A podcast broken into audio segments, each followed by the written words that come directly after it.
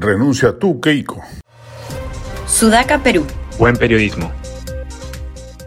Keiko Fujimori, lideresa de Fuerza Popular, ha anunciado que en aras de la unidad de la oposición y en el afán de evitar que Lima caiga en manos del populismo o de la izquierda, su partido, su partido declina de presentar candidato a la plaza capitalina. La verdad es que mucho no está sacrificando Keiko Fujimori. Según todas las encuestas, su precandidato César Combina aparecía, en el mejor de los casos, con 2% de intención de voto. No iba a ganar jamás en Lima, plaza en la que dicho sea de paso al Fujimorismo nunca le ha ido bien, ni siquiera en sus tiempos gloriosos como en los 90.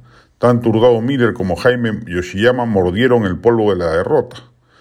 Mal va a endosar pues ningún voto lo que quiere Keiko es evitar una derrota bochornosa. Y el supuesto peligro de que un candidato populista de izquierda gane es también una quimera. La izquierda no va a volver a ganar en Lima por un buen tiempo. La gestión de Susana Villarán debe haber curado de espanto a varios. Lima es la plaza más derechista del país junto con la costa norte. Los que encabezan las encuestas son Danilo Urresti, Rafael López Aliaga y George Forsyth y los precandidatos de la izquierda tienen también un magro 2% de intención de voto en las encuestas. A lo que debe renunciar Keiko más bien, en favor de la unidad opositora que invoca, es a su candidatura presidencial en el 2026 o de antes si Castillo ve recortado su mandato.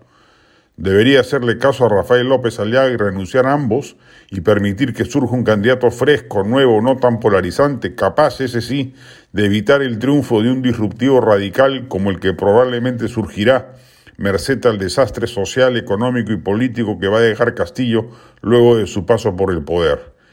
Esa es la unidad que se requiere, no un gesto inútil, innecesario, falso como el que acaba de hacer.